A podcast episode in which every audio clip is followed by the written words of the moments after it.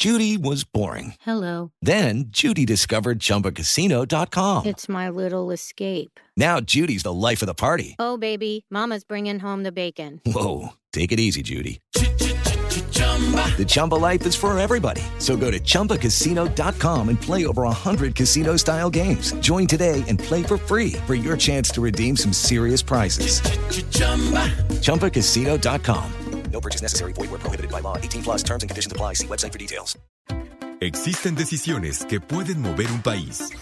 Líderes mexicanos. Con Ivonne Bacha, editora en jefe de Líderes Mexicanos, y Jacobo Bautista, director de estrategia digital en Líderes Mexicanos. Ambos coleccionistas de historias de éxito. Compartimos historias de los hombres y mujeres que con sus decisiones le dan rumbo a este país. 88.9 Noticias. Información que sirve. Hola, ¿qué tal? Muy buenas noches. Ya estamos aquí en Líderes Mexicanos Radio en el 88.9 Noticias. Información que sirve. Yo soy Ivonne Bacha. Yo soy Jacobo Bautista. Buenas noches a todos en ASIR en el 88.9 y buenas noches, buenos días o buenas tardes o buenas madrugadas a quien nos escucha en Radio. Hoy tenemos un gran programa de publicidad, arte, autos, deporte, de todo. De todo, bien bonito como siempre. Eh, vamos a platicar, eh, Jacobo, con Celeste Bejarano. Ella es artista plástica, súper chava y también la verdad es que súper movidona. Eh, hace unas cosas eh, a mí me parecen extrañas, pero será porque ya soy muy viejita de otra generación. Hace unas cosas muy extrañas ahí de coaching a través del arte para lograr, eh, pues, que la gente eh, le sea más fácil alcanzar la felicidad. En fin, va a estar padre la entrevista con Celeste Bejarán. Vamos a platicar también con Mariano Serkin, fundador y director general de Isla. Nos va a platicar por qué le puso Isla a su agencia de publicidad. Eh, también vamos a escuchar a nuestra súper expertaza en la industria automotriz, a Leslie González Kennedy. Eh, ha estado, como ya les dijimos, desde hace unas semanas, muy activa, probando coches y probando coches. Y Entonces nos trae algo nuevo de la industria automotriz. Cada que postea algo, Leslie, está en un nuevo coche. Y les vamos a platicar de una medallista olímpica que entrevistamos hace más de 10 años y que sigue ganando medallas sí sigue ahí eh, pues activa, un poco menos, la verdad es que en aquella época esta era pues una mujer muy, muy, muy, muy activa, pero bueno, pues vamos a platicar, vamos a platicarles de cuando conocimos y cuando platicamos con Paola Espinosa. Y finalmente, eh, Jacobo, vamos a cerrar nuestro programa como siempre con algunas recomendaciones eh, de algo que ver, algo que comer, algo que leer, algo que nos haga eh, la vida más llevadera, eso que nos gusta tanto hacer. La verdad, no nada más a ti y a mí. Te aseguro que a los que nos escuchan también les gusta. Líderes Mexicanos, un espacio para compartir y coleccionar historias de éxito. 88.9 Noticias, información que sirve. Y querido Jacobo Bautista, pues ya tenemos aquí sentadito en nuestra sala de Zoom a nuestro primer invitado de la noche. Él es, eh, se llama Mariano eh, Serkin, él es CEO y fundador de una agencia llamada Isla, que yo creo que, ¿qué te parece, Mariano? Muchísimas gracias por tus minutos, por este espacio, por estar aquí con nosotros en Líderes Mexicanos Radio. ¿Y qué te parece si comenzamos porque nos platiques por qué Isla? Bueno, antes que nada, agradecerles por, el espacio y nada, y, compartir este momento junto a ustedes. Así que muchas gracias. ¿Por qué, ¿Por qué Isla? Bueno, básicamente la, razón, la razón del nombre creo que tiene que ver con, eh, primero con explorar, ¿no? Una, isla en general son lugares donde uno explora.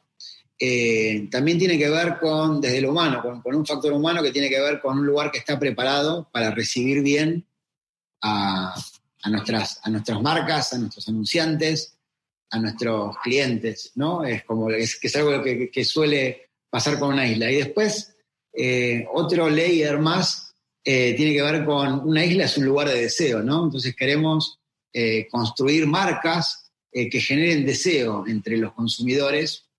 Y por último, es, es como de alguna manera el sueño de la isla propia, ¿no? Que todos tenemos de alguna manera ese sueño, así como una forma de cumplirlo. Estamos en Líderes Mexicanos Radio a través del 88.9 Noticias, platicando con Mariano Serkin, CEO y fundador de Isla. Te dedicas a la publicidad. A mí me llama la atención y sobre todo igual ya ahorita este, por el tema de la pandemia donde todo se nos redujo a ya deja la colonia, a la cuadra, a la casa, al cuarto y van grabando desde su closet, yo encerradito en una oficina muy chiquito y tú te dedicas al, al, a la publicidad, a las campañas regionales, a agrupar gente. Esto, en este momento de digitalización, ¿cómo se ha acelerado este proceso? ¿Qué tanto tus mensajes pueden llegar a regiones así enteras? Bueno, a ver, yo, creo que el, primer elemento tiene que ver con, eh, yo creo que tiene que ver con mi, también mi concepción como, como, fundador de Isla, que tiene que ver con encontrar un rol a Isla, más allá eh, de lo que tiene que ver con el servicio que nosotros creamos para, para, las marcas con las que trabajamos, que tiene que ver con un rol de volver a profesionalizar la industria. ¿no? Hoy estamos ante una industria que, como los medios de comunicación, se están reinventando todo el tiempo, la tecnología está generando muchas disrupciones. Entonces, parte de, lo que, parte de nuestro rol tiene que ver con profesionalizar y crear nuevas metodologías que nos permitan eh, escalar eh, y agregar soluciones a los grandes desafíos que tienen hoy los marketers. A nivel regional, uno de los grandes problemas que trajo esta ruptura de la globalización tiene que ver con que las marcas globales eh, o regionales que antes competían con marcas globales en cada mercado, están empezando a competir con eh, marcas muy fuertes a nivel local, que son marcas nacionales. Entonces, parte de, de, nuestra forma de trabajo y nuestro éxito trabajando con marcas regionales y marcas grandes de consumo masivo tiene que ver con nosotros tenemos inteligencia local, tenemos estrategas en México, en Brasil, en Colombia y en la Argentina que nos permiten que cada campaña tenga esa mirada local, que cada campaña eh, regional no se tenga que adaptar localmente, sino que sea una campaña local que se adapte regionalmente, al revés. Y creo que eso fue parte, parte del éxito y que eso tiene que ver esencialmente con crear un equipo multicultural y cuando vos creas un equipo multicultural y trabajás con gente de diferentes lugares, ya estás acostumbrado a trabajar, como estamos teniendo esta reunión en Zoom. Eh, entonces la pandemia nos agarró eh, ya preparados para, para, para ese salto en las relaciones que ha creado la nueva normalidad. Mariano Serkin, eh, sí, te oigo y, me imagino que pues dijeron, ay, qué chiste, nosotros ya lo tenemos súper, súper avanzado. Aquí en México tienes eh, em, establecido una oficina, tienes gente, eh, ¿cuántos? ¿Cómo está, ¿Cómo está formado aquí en México? ¿Cómo está formado tu, tu, tu, tu, equipo en Brasil? ¿Cómo está formado tu equipo en Argentina? Como para que entendamos cómo es la dinámica de Isla. Bueno, mira, básicamente es un equipo de intersecciones, ¿no? Que, cruzan los diferentes desafíos eh, con talento alrededor de las diferentes disciplinas. Hoy el mundo de la comunicación en un, momento activa e-commerce. Entonces tenemos especialistas en e-commerce. Tenemos eh, el core creativo que tiene que ver con lo que sería un equipo de, líderes creativos, de, head of art, de diseñadores, de, de expertos en motion para poder diseñar campañas en el ecosistema digital, pero también, y eso es el mindset de consultora de negocio sobre el que trabajamos, tenemos expertos en marketing, expertos en tendencias en cada mercado, eh, estrategas y eh, expertos en consumer insight, que eso nos permite generar algunos research en velocidad para, para que todas nuestras campañas estén desde la raíz nutridas con insight del consumidor en, cada país en específico. Entonces, la verdad es que los equipos están armados alrededor de eh, las diferentes eh, disciplinas que hoy debe abarcar el marketing, ¿no? que es un marketing que debe abarcar una mercadotecnia que debe abarcar como más espacios de los que usualmente ocupaba. Pero, ¿qué tanto ha cambiado este mundo? Porque te cuento, ayer me pasaron dos cosas que me transportaron de 1974 a hoy. Una fue que vi un ratito la, la, televisión abierta y me salieron unos comerciales y me enojé porque me cortaron lo que estaba viendo. Y en la noche estaba buscando yo una playera que quiero regalar y encontré la marca y me quedé viendo las historias que se crean a través, ni siquiera para venderme la playera que al final obviamente compré y yo entretenido picándole a todo el contenido de esta marca, pues está fenomenal. ¿Qué tanto ha cambiado el mundo en, te iba a decir desde 74 para acá, pero yo creo que en los últimos cinco años. Sí, yo en los últimos cinco años, como, como decís, eh, creo que ha cambiado más que en los últimos 30. Miren, yo les cuento un ejemplo. Eh, hace 10 años, eh, el Festival de Cannes, que es el Festival de la Creatividad, era un festival que tenía cuatro categorías. Televisión, print, outdoor y vía pública. hoy es un festival que debe tener cerca de 30 categorías y a veces 50 según la edición. así se ha complejizado, ¿no? Creo que, creo que si, si, si hablamos de los grandes cambios, que a veces los cambios no tienen que ver con lo que pasa en nuestras industrias, sino con cómo, cómo se van creando los nuevos ecosistemas. Creo que hay un primer cambio que tiene que ver con el attention spam, ¿no? con el grado de atención que tiene un consumidor frente a, frente a un contenido. Eh, hay un estudio realizado por, Microsoft en los Estados Unidos que el, el lapso de atención que tiene un consumidor es de 8.5 segundos. Es 5 milésimas de segundos menos que el lapso de atención de un goldfish, del pez de Nemo.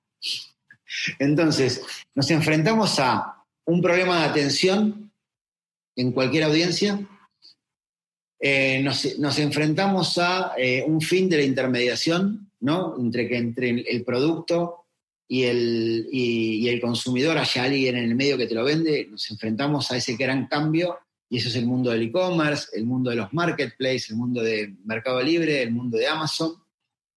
Eh, nos enfrentamos también a un mundo de falta de credibilidad, ¿no? La confianza está en sus índices de consumidor más bajos, ya sea en las instituciones, y nos enfrentamos ante una nueva necesidad, un cambio que tiene que ver con eh, la marca empieza a pedirle, la gente empieza a pedirle a las marcas lo que le pide un Estado, ¿no? Lo que les pide un Estado en función de eh, propósito, en función de apoyar a las comunidades, en función de tener un rol con las comunidades. Y acá aparece un nuevo concepto que tiene que ver con el de marca ciudadana, ¿no? Y qué rol tiene esta marca eh, en, ese, en esa comunidad en la en la que vive. Estamos platicando con Mariano Serkin. Mariano, sí, eh, todas son estas, estas marcas con, con causa que, que, también he estado leyendo y he estado oyendo. Y, y a, mí me surge una duda. ¿Qué tanta resistencia te has encontrado principalmente en tus clientes, porque pues también a ellos hay que educarlos y también a ellos hay que decirles, a ver, está pasando esto. O sea, a ver, te explico por qué, por qué han bajado tus ventas, te explico, o sea, tienes que, tienes que cambiar. ¿Qué tanta resistencia has encontrado? Bueno, yo creo que, es un momento de muchos cambios, es un momento de, mucha volatilidad y es un momento donde es difícil pensar en largo plazo. ¿no? Eh, porque hay una recesión en, todo el mundo. Entonces, lo que nosotros tratamos de hacer es acompañar esas decisiones eh, en la velocidad que después cada marca, que después cada marca, por, cómo es el sistema de su compañía, puede enfrentar. Yo lo que, lo que sí creo es que me parece que en un mundo de marcas nacionales emergentes, de nuevas tendencias, las marcas necesitan tener un propósito una razón de existir más allá del, revenue, del profit que generan, eh, porque me parece que, que hacia, adelante eh, la gente quiere una relación más horizontal, ¿no? Y me parece que esa es la forma de construir la empatía. Y si tuviese que dar una respuesta más simple, eh, te diría que la gente compra las marcas en las que cree y admira, ¿no? si pensamos en Apple, o en marcas en las que todos creemos, y no solo compra esas marcas, sino que también estaría dispuesto a trabajar en esas marcas. Entonces yo creo que tener un propósito no solo sirve para atraer consumidores, no solo sirve para atraer eh, talento a tu, a tu compañía, sino también sirve para tener una razón para levantarnos todos los días y querer hacer el mejor trabajo posible. Mariano, ¿dónde te encontramos en redes? ¿Dónde encontramos a Isla? Bueno, Isla está en LinkedIn, nos pueden encontrar en nuestro LinkedIn eh, y a mí también me pueden encontrar en mi LinkedIn de Mariano Serkin. Eh, Pero bueno, básicamente nuestra, nuestra idea siempre es eh, avanzar hacia, hacia decodificar lo que va a ser el futuro de la publicidad, eh, que es un futuro que está ocurriendo ahora y que tiene que ver con eh, implementar e integrar nuevas disciplinas a lo que sabemos hacer. Y eso implica eh, identificar nuevo talento que hasta ahora no estaba en las agencias. En efecto. hay, que, hay que salir, hay que atraerlos, hay que tenerlos juntitos. Eh, yo nada más me, eh, como para, para cerrar y subrayar todo lo que estabas diciendo sobre, sobre las marcas con causa y para qué sirven eh, las causas.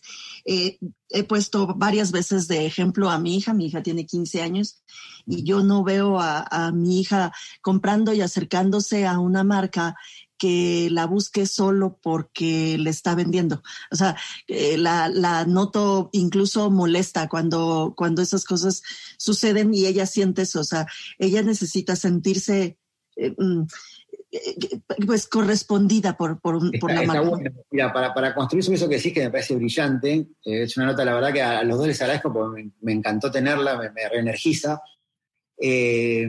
básicamente creo que la gente no compra qué haces, compra por qué lo haces. Y yo creo que ahí está el, primer elemento que tenemos que, ayudar a las marcas a entender. Ah, eso está padrísimo. Pues te lo agradecemos, Mariano, muchísimo, muchísimo estos minutos y con esa reflexión nos vamos porque estuvo muy bonita esa que dijiste. Muchas gracias, Mariano Serkin. Él es eh, fundador y director de Isla Agencia de Publicidad. Vamos a una pausa aquí en Líderes Mexicanos Radio y regresamos rapidito, rapidito. Líderes Mexicanos, un espacio para compartir y coleccionar historias de éxito. 88.9 Noticias, información que sirve. Ya estamos de regreso aquí en Líderes Mexicanos Radio, en el 88.9 Noticias, información que sirve. Eh, la estación del tráfico y clima, cada 15 minutos. Y Jacobo Bautista, eh, ¿te acuerdas cuando conocimos a Paola Espinosa? Sí, me acuerdo muy bien porque además todavía no era la figura que es ahora. Ya había ganado un montón de medallas y tenía menos de un mes de haberse coronado campeona mundial en su especialidad, los clavados. Me parece que fue en el Mundial de Roma. Y este, y pues tuvimos la oportunidad de, de hablar con ella.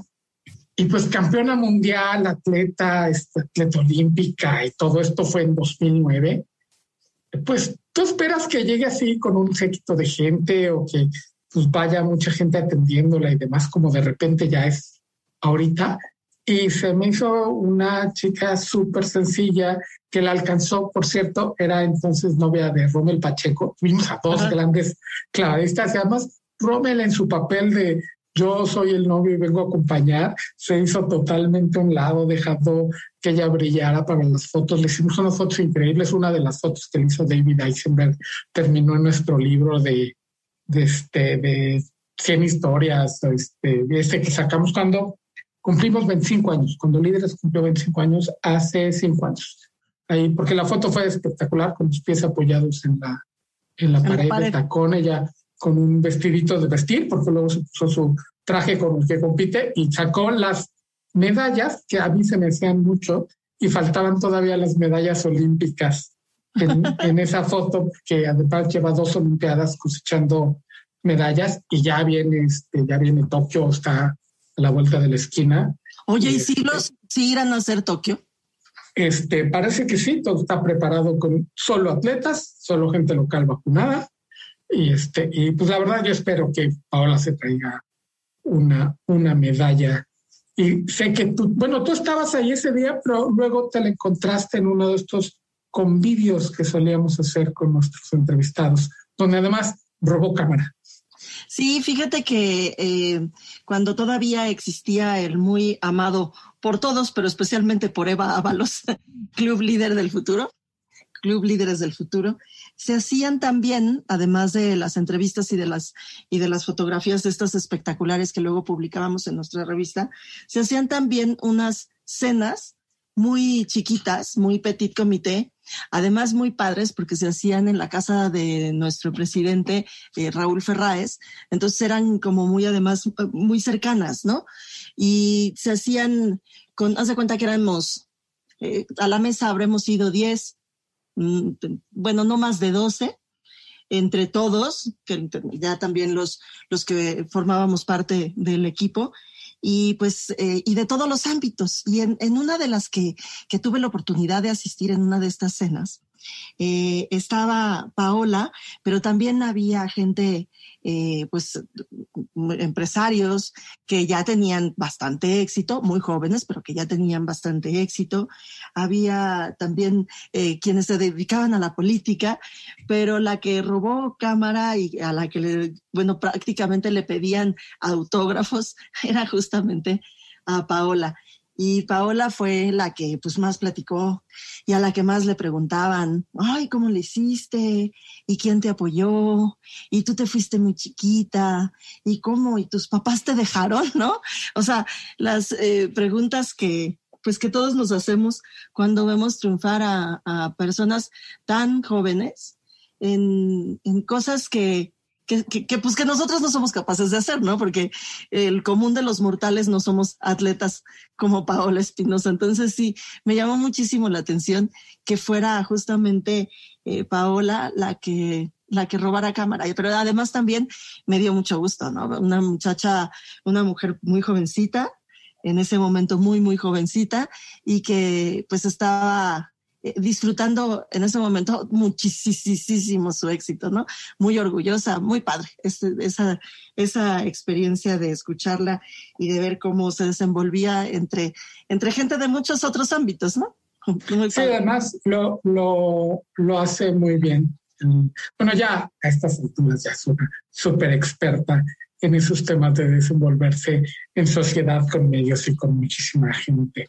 Oye, ¿qué te parece si vamos a escuchar a otra experta en otras andanzas, que es Leslie González, hablando de autos. Vamos a oír que nos trae de nuevo la Leslie.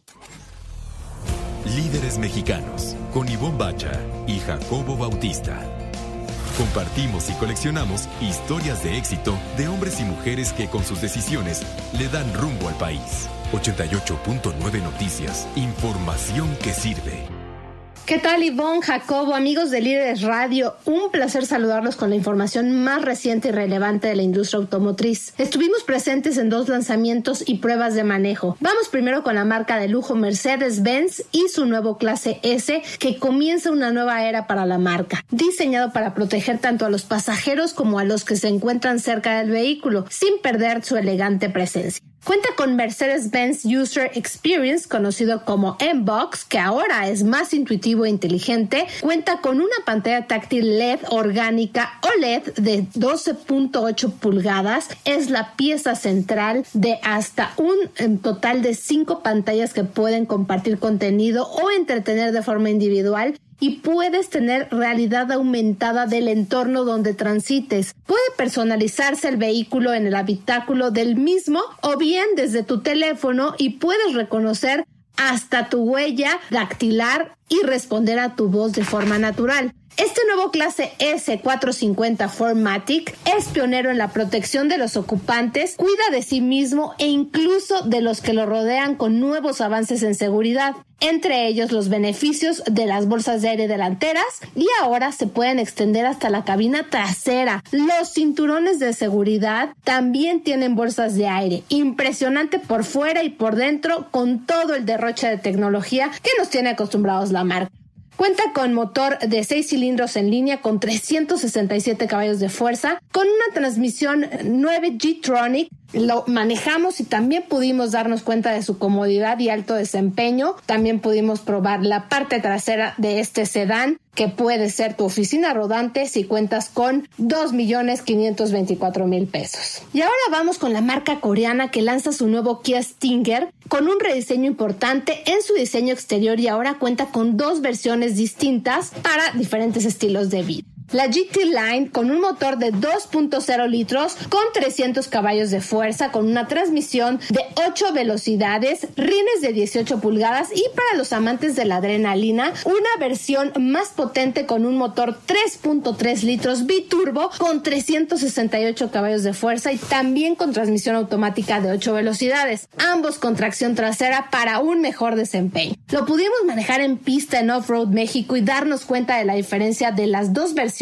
pero sin duda es un auto que te cautiva desde su diseño y su alto performance. Además es importante recalcar que mm, se trata del auto insignia de la marca y llega ahora con el nuevo logo de Kia la nueva imagen que recientemente presentó. Este Kia Stinger llega a México en dos opciones, la GT Line de 760.900 pesos y la versión GT de 940 mil pesos. Vivimos mucha adrenalina con estos dos lanzamientos importantes en el mercado mexicano. Gracias Ivonne, Jacobo, nos escuchamos en la siguiente emisión de Líderes Autos. Líderes Mexicanos un espacio para compartir y coleccionar historias de éxito. 88.9 Noticias, información que sirve. Y ya estamos de regreso aquí en Líderes Mexicanos Radio, Jacobo Bautista, y tenemos sentadita en la sala de Zoom, en nuestra sala de Zoom, y me da además muchísimo gusto porque se ve súper lindo todo lo que está ahí atrás de ella y ella misma. Es un, ella es Celeste Bejarano. Celeste es una mujer muy joven, eh, pero bueno, eh, es una artista plástica importante en nuestro país y así importante también son los temas que trata. Así que le damos la bienvenida a Celeste Bejarano. Muchísimas gracias, Celeste, por estar con nosotros aquí en Líderes Mexicanos Radio. Hola Ivonne, hola Jacobo, muchas gracias por la invitación. Siempre es un gusto estar compartiendo por acá y, un honor estar en estos espacios. ¿Por qué no eh, comenzamos? Ahora propongo yo comenzar un poco al revés. Por lo último que, has hecho es esta exposición de 10 pinturas, 10 esculturas que se llama Mamá, Luz. Luz y Sombra.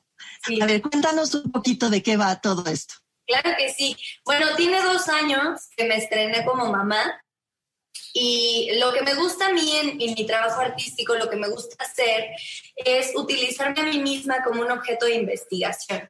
Me gusta vivir cosas, reflexionar sobre ellas, investigar sobre ellas y crear obra con ella que dé cierta reflexión al mundo y pues también una reflexión para mí misma, ¿no? Me gusta mucho la transformación social. Entonces, eh, eh, cuando me convertí en mamá, me di cuenta de que había como mucha contrariedad en el tema, ¿no? Que es un, tema que eh, socialmente nos muestra una cara que es de mucha agonía, de mucha luz, la cual es muy real, pero también hay una cara que casi nadie cuenta, que es la de la sombra, ¿no? La maternidad me di cuenta de que también es un encuentro con nuestra propia sombra, pero también con la sombra de la sociedad que relega a las mujeres y que nos mantiene como calladitas, ¿no? La típica frase de calladita te ves más bonita, no te quejes, no, no digas que estás cansada. Como mamá hay como una creencia de que si tú te expresas, si tú dices cosas como, es que hoy no tengo ganas de estar con mi hijo, qué mala mamá eres, ¿no? O si dices, este, es que ya estoy cansada, estoy harta, híjole, ¿cómo puedes decir eso de tus hijos? Hay como un castigo por la emoción no grata de la maternidad. Entonces eso ha hecho que las mujeres se queden calladas. Lo que yo quise hacer a través de esta colección es darle voz a esas mujeres que nos convertimos en mamá y que, y que estamos hablando de lo bonito que es ser mamás, pero también de la otra parte y, y de esos días en los que tal vez no es una experiencia tan, tan grata como la vida misma, ¿no? Estamos en Líderes Mexicanos Radio a través del 88.9 Noticias, información que sirve, platicando con la artista plástica Celeste Bejarano, que nos está platicando de su más reciente obra, bueno, su más reciente serie de obras terminadas. Oye, Celeste, con e, este tema tan difícil, que como dices, que la sociedad se, se calla, que, que, quieres poner en la conversación, y sé que el hecho de los artistas la exposición es exponerte a ti, así todo. ¿Cómo, cómo notaste, cómo ha recibido el público esta, esta apertura que has tenido? ¿Has logrado abrir esta conversación? ¿qué cosas de, de retroalimentación has recibido que no te esperabas? Bueno, el, resultado que más me ha gustado que he recibido es que cree, es, hay una obra que es parte de esta colección, que es, un tríptico que se llama El silencio de la maternidad. Y esta es una obra colectiva. Yo tengo un grupo de mujeres que se llama Carpa Roja. Somos alrededor de mil mujeres, algunas son mamás, otras no. Y yo le pedí a las que sí son mamás y que quisieran participar en la obra colectiva que me dieran sus testimonios de las cosas que nunca dijeron como mamás, que sentían pero que nunca expresaron como mamás. Y escuché muchos testimonios de todas las generaciones muy diferentes, pero muy duros. El primer resultado que recibo con esto, que me gustó mucho, fue que las mujeres me empezaron a decir, gracias por abrir un espacio en el que yo puedo decir esto sin ser juzgada y sin que la gente sepa que fui yo la que lo dijo. Lo quiero decir, pero no quiero que nadie sepa porque no me siento lista para que la sociedad sepa que yo estoy diciendo esto. Otras sí decían, no me importa, ¿no? Incluso me mandaron audios y todo, y, y, yo creé una obra con esto. Esto es el primer resultado, que era lo que yo buscaba, como darle un espacio a esas voces. Celeste Bejarano. Celeste es una artista plástica mexicana muy jovencita que se acaba de estrenar como mamá. Oye, Celeste, dentro de esta, eh, esta ex, eh, exposición, dentro de esta serie de obras, eh, alcancé a ver también varios. Esta que dices que es un tríptico es una de ellas, que son, eh, forman, eh, son parte de tu cuerpo. Es tu, el, el cuerpo embarazado, yo también soy mamá, no hace poco, está por cumplir 16 años mi niña. Este, pero recuerdo también eh, los, pues, los momentos de cómo va cambiando tu cuerpo, eh, eh, cómo se va estirando tu piel, eh, cómo de pronto te enfermas y no puedes tomar nada y te tienes que aguantar y estás un poco harta, pero ni modo porque no puedes hacerle daño. Y, fíjate que, que, que, me llevó a recordar todo eso, estas, estas obras. Esa es una de tus, de tus intenciones, pues. Totalmente. Sí, y de hecho las obras del silencio de la maternidad están hechas sin cabeza, sin brazos, para que la gente se pueda poner en el lugar de la embarazada. ¿no? O sea, estas obras interactivas en las que te tomas la foto, está jugando con eso también, ¿no? O sea, no tiene una identidad, es un cuerpo embarazado, pero no tiene una identidad propia eh, sí utilicé a mi cuerpo, me saqué molde cuando estaba yo ya en el último mes de embarazo, también porque quise conservar ese momento, ¿no? Y, y me gustó que, que, fue como una puerta para dar este mensaje tan importante. Pero el objetivo es justo ese, que mujer u hombre te pongas en el lugar de la embarazada. Muchas mamás me dicen, claro, yo me acuerdo de todo esto, ¿no? O sea, y, y hombres también que me llegan a decir, wow, ¿no? Es como una experiencia que yo nunca voy a vivir y está interesante como ponerme en este lugar y decir cómo, cómo reaccionaría yo, ¿no? ¿Quién sería yo si viviera esas cosas? Estamos platicando con la artista plástica Celeste Bejarano, aquí en Líderes Mexicanos Radio. Celeste, ahorita estás hablando de, de todas estas mujeres a quien buscaste darle voz de, de, forma anónima, pero al interior de, esta, de ellas revolviste cosas. Tú usas el arte como terapia. O sea, para ti este, el arte es una vía para lograr cosas. Incluso vi que, este, que tienes algo así como una, no sé si es terapia, una forma, una de que puedes planificar, si lo ves, lo puedes alcanzar haciendo planes visuales. Cuéntanos de esta visión que tienes tan interesante del arte como vía, como ayuda, como palanca, como motor. Claro que sí. Bueno, te platico que además de ser artista, soy arte terapeuta y soy coach ontológico y mentora. Entonces, mi objetivo o mi sueño, mi propósito en la vida es ayudar a la gente a cumplir sus sueños, ¿no? Pero muchas veces no cumplimos nuestros sueños no por falta de dinero o no por falta de fe o no por falta, o sea, muchas veces no podemos cumplir nuestros sueños porque no somos la persona que necesitamos ser para llegar a ellos. O sea, si yo me quiero ganar un millón de dólares, necesito ser un tipo de persona que se gane esos millones de dólares, ¿no? Entonces, a mí lo que me gusta hacer a través de la terapia, el coaching, todo esto, es como ayudar a la gente a que sea esa persona que necesita ser para que consiga lo que quiere. Y esto se mezcla mucho con el arte. Soy una apasionada de la metafísica porque la metafísica ayuda a esta parte de, yo lo, yo lo llamo ponlo en imágenes. Mucha gente llega conmigo diciendo, es que quiero ser feliz, ok, ¿cómo serías feliz? No tengo idea. ¿Cómo puedes obtener algo que nunca has visto primero en tu mente, no? Entonces, a través de la arteterapia, de mediaciones artísticas y de muchas técnicas, yo les ayudo a que tengan clara esa visión de qué es lo que quieren conseguir y entonces sí nos vamos ya a lo mecánico, cómo llegar a eso. Ahora, el arte no nada más lo utilizo como mediación artística. En mi caso, eh, este talento, esta creatividad, esta necesidad de crear obra con las manos, de estar plasmando imágenes, también me di cuenta que se complementa mucho con esto y con, con este rollo que traigo de la transformación social, porque hoy, por ejemplo, si tú volteas a ver a tu vida 10, 15 años atrás, pues ya eres totalmente otra persona, ¿no? Si tú compras una obra de arte el día de hoy, esa obra de arte te da un mensaje, te deja una elección de vida, la compras por una razón, eres una persona cuando la estás comprando en ese momento. Pasan 15 años y ya eres otra persona. A mí lo que me gusta y el efecto del arte es que el arte madura con el tiempo, pero siempre da el mismo mensaje, ¿no?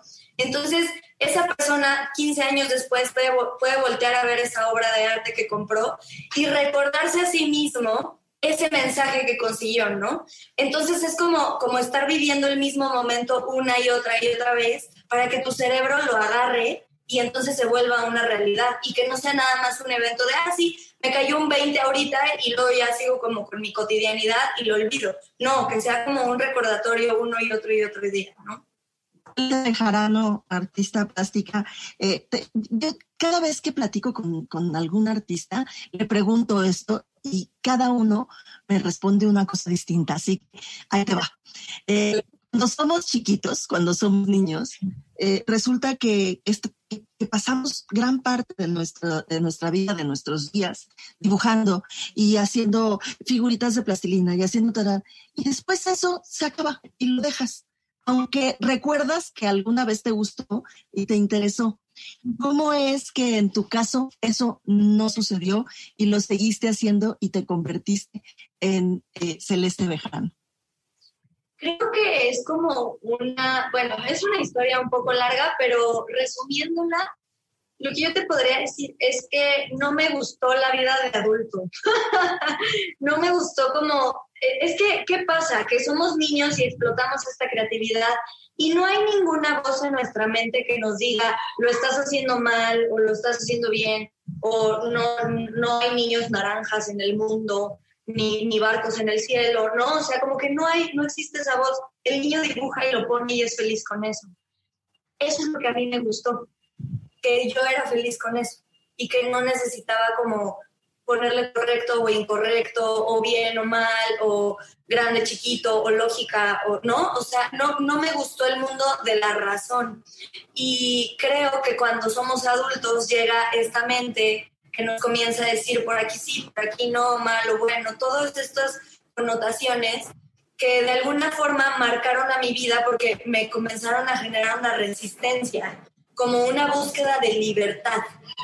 Cuando empiezan a llegar estos mensajes de que por aquí sí y por acá no, esto está bien y esto está mal, yo comienzo a reflexionar, obviamente esto lo tengo como razonado ahora, pero en ese momento era como nada más seguir una línea, y comienzo a reflexionar y me comienzo a dar cuenta de que mi búsqueda está en la libertad, en hacer lo que yo quiero.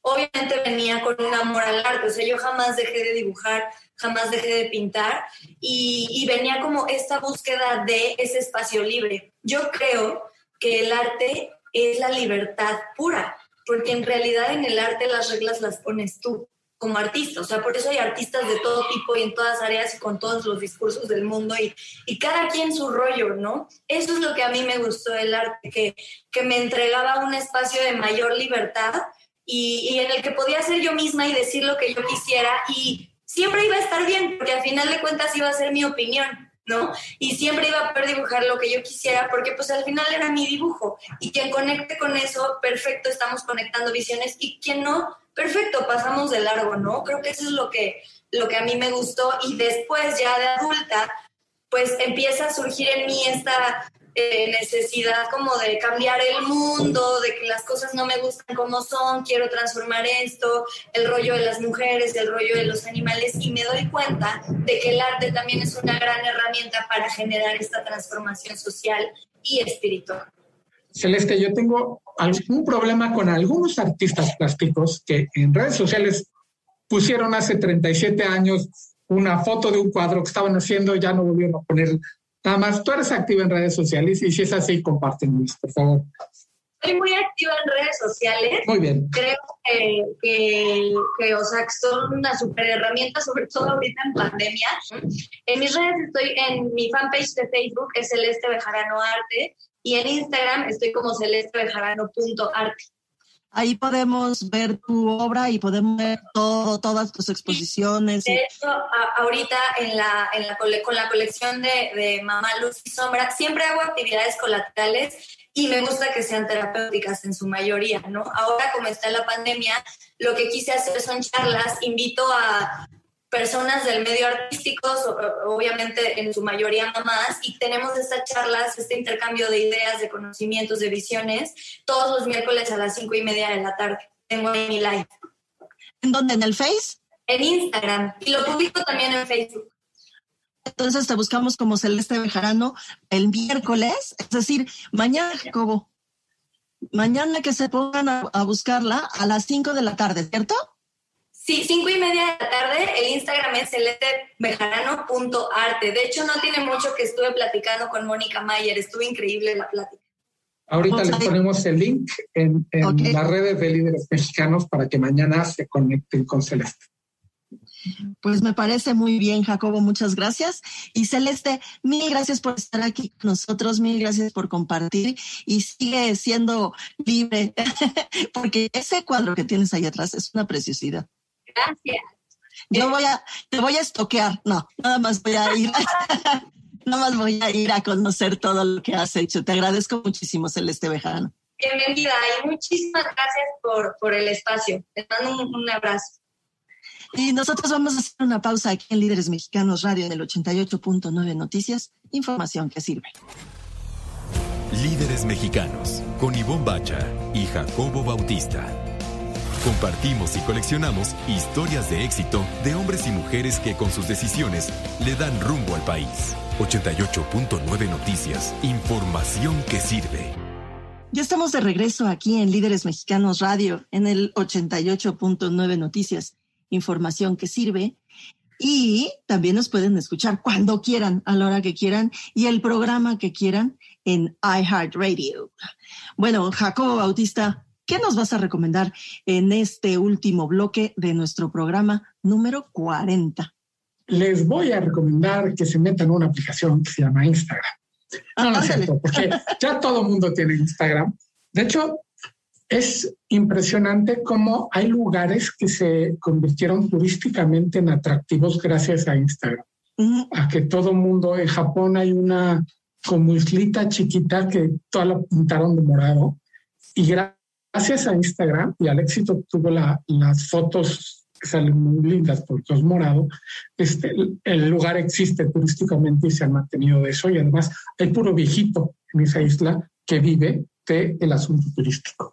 Y entonces, la chica que en Bloomberg, este, este, esta plataforma de periodismo de negocios que se dedica a las aplicaciones y a la tecnología, que se llama Sarah Freer, que es muy jovencilla ella, pues se topó con la historia de Instagram, porque todo el mundo conoce a Zuckerberg, a, Steve Jobs y, y a los que fundaron Instagram, no sé por qué son así como desconocidos, ellos no les gusta ser, ya sabes, el super protagonista tipo Jeff Bezos, el este fundador de Amazon. Entonces van a tener estos chicos un, divorcio tranquilo, donde nadie se entere, porque nadie sabe quiénes son, que son millonarios, por cierto, porque le vendieron la aplicación a Facebook. Bueno, una de las historias que cuenta Sara, que decidió que ese, este libro además no fuera de negocios, sino es como una de historias, a pesar de que ella escribe todos los días de negocios, dijo, no, no, el libro va a ser una historia muy humana y demás. Entonces, cuenta que Kevin Systrom, que es el, el, fundador de Instagram, uno de los dos fundadores, de repente ahí en la universidad donde estudiaba en Stanford, se le acercó un chico que tenía una página que tenía algo de éxito y lo invitó a participar con él. Y le dijo, no, no, este, tú ya vas muy avanzado con esta cosa que se llama de facebook.com. No, yo no lo voy a. Más se va a poner de moda tres meses y va a tronar. Y entonces ya siguió por su lado, Mark se fue por su lado y se hizo millonario y demás. Y como a los tres meses, otro chico se le acercó, oye, mira, tengo una app, ayúdanos, ven, y vas a ver cómo va a triunfar. Este, ¿Y cómo se llama? Ah, mira, este RRWD. Sí, eso no es. Ah, se pronuncia Twitter. Y dice, no, eso tampoco va a tener éxito. O sea, ¿cómo crees? Y total que Kevin rechazó en un periodo de un año participar en dos de las mayores empresas de este, este siglo, yo creo. Pero pues fue él solito fundó Instagram, así que no le fue tan mal. Pero se tardó. Y este es el tipo, se tardó todavía un ratote y además le vendió a Mark Zuckerberg.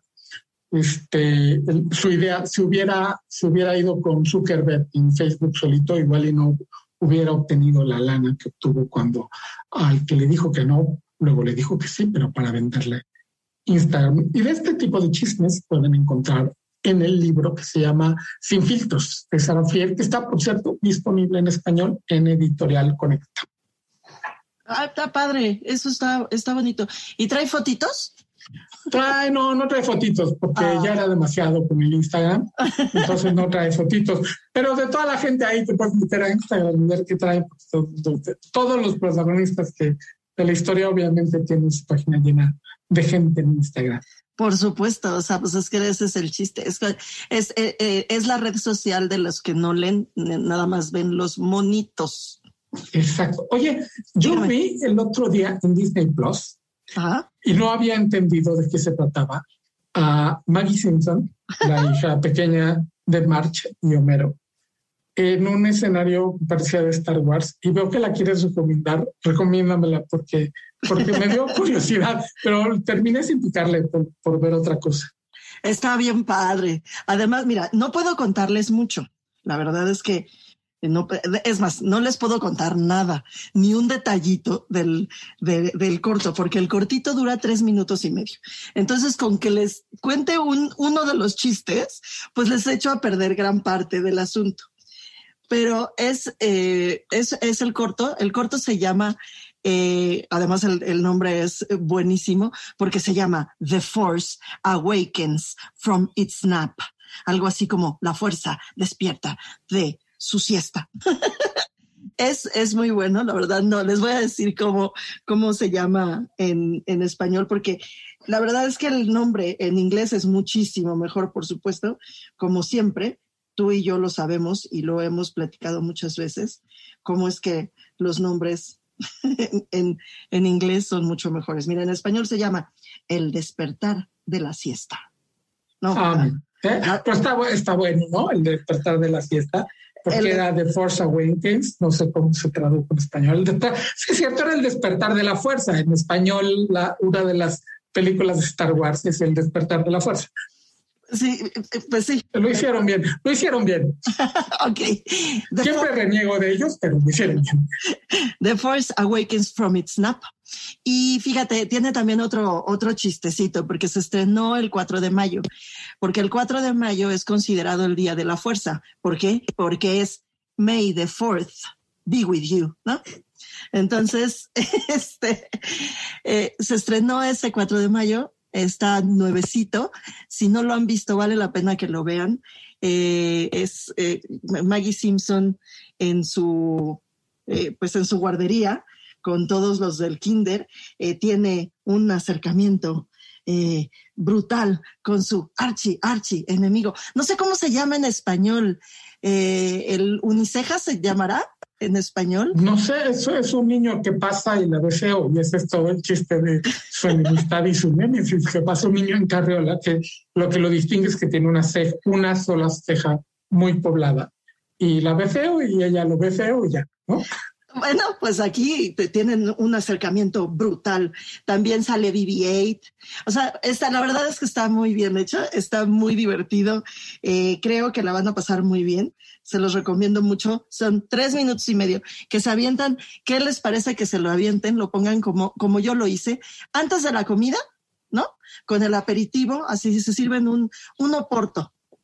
¿Qué tal? Un oporto bien frío de esos que siempre, de, siempre, señores, auditorio, todos los que me están oyendo, siempre. En el refri, un oporto. Siempre. No sé por qué no lo tienen ya van, ahí lo guardan, porque cuando se antoja lo sacan del refri, se lo toman y es súper bueno para aperitivo. Entonces, antes de la comida, ponen eso y en tres minutos y medio se echan su, su porto y se echan su cortito de Maggie Simpson y luego ya van a comer con mucho mejor humor, verán. Ni los de ventas los van a poner de mal humor. Oye, Ivonne, pues nuevamente, como decía Johnny Laboriel, todo se acaba. Todo se acaba hasta el programa número 40 de Líderes Mexicanos, Radio Jacobo Bautista. Muchas gracias por estar aquí. Gracias a todos ustedes. Cuídense mucho, pásenla muy bien, que tengan una extraordinaria noche. Síganos, arroba líderes mexicanos en Instagram, revista Líderes Mexicanos en Facebook y Líderes Mexicanos sin la S porque se no ocupo en Twitter. Hasta dentro de ocho días. Bye bye. Esto fue Líderes Mexicanos. Con Ivonne Bacha, editora en jefe de Líderes Mexicanos, y Jacobo Bautista, director de estrategia digital en Líderes Mexicanos. Compartimos historias de los hombres y mujeres que con sus decisiones le dan rumbo a este país. 88.9 Noticias, información que sirve.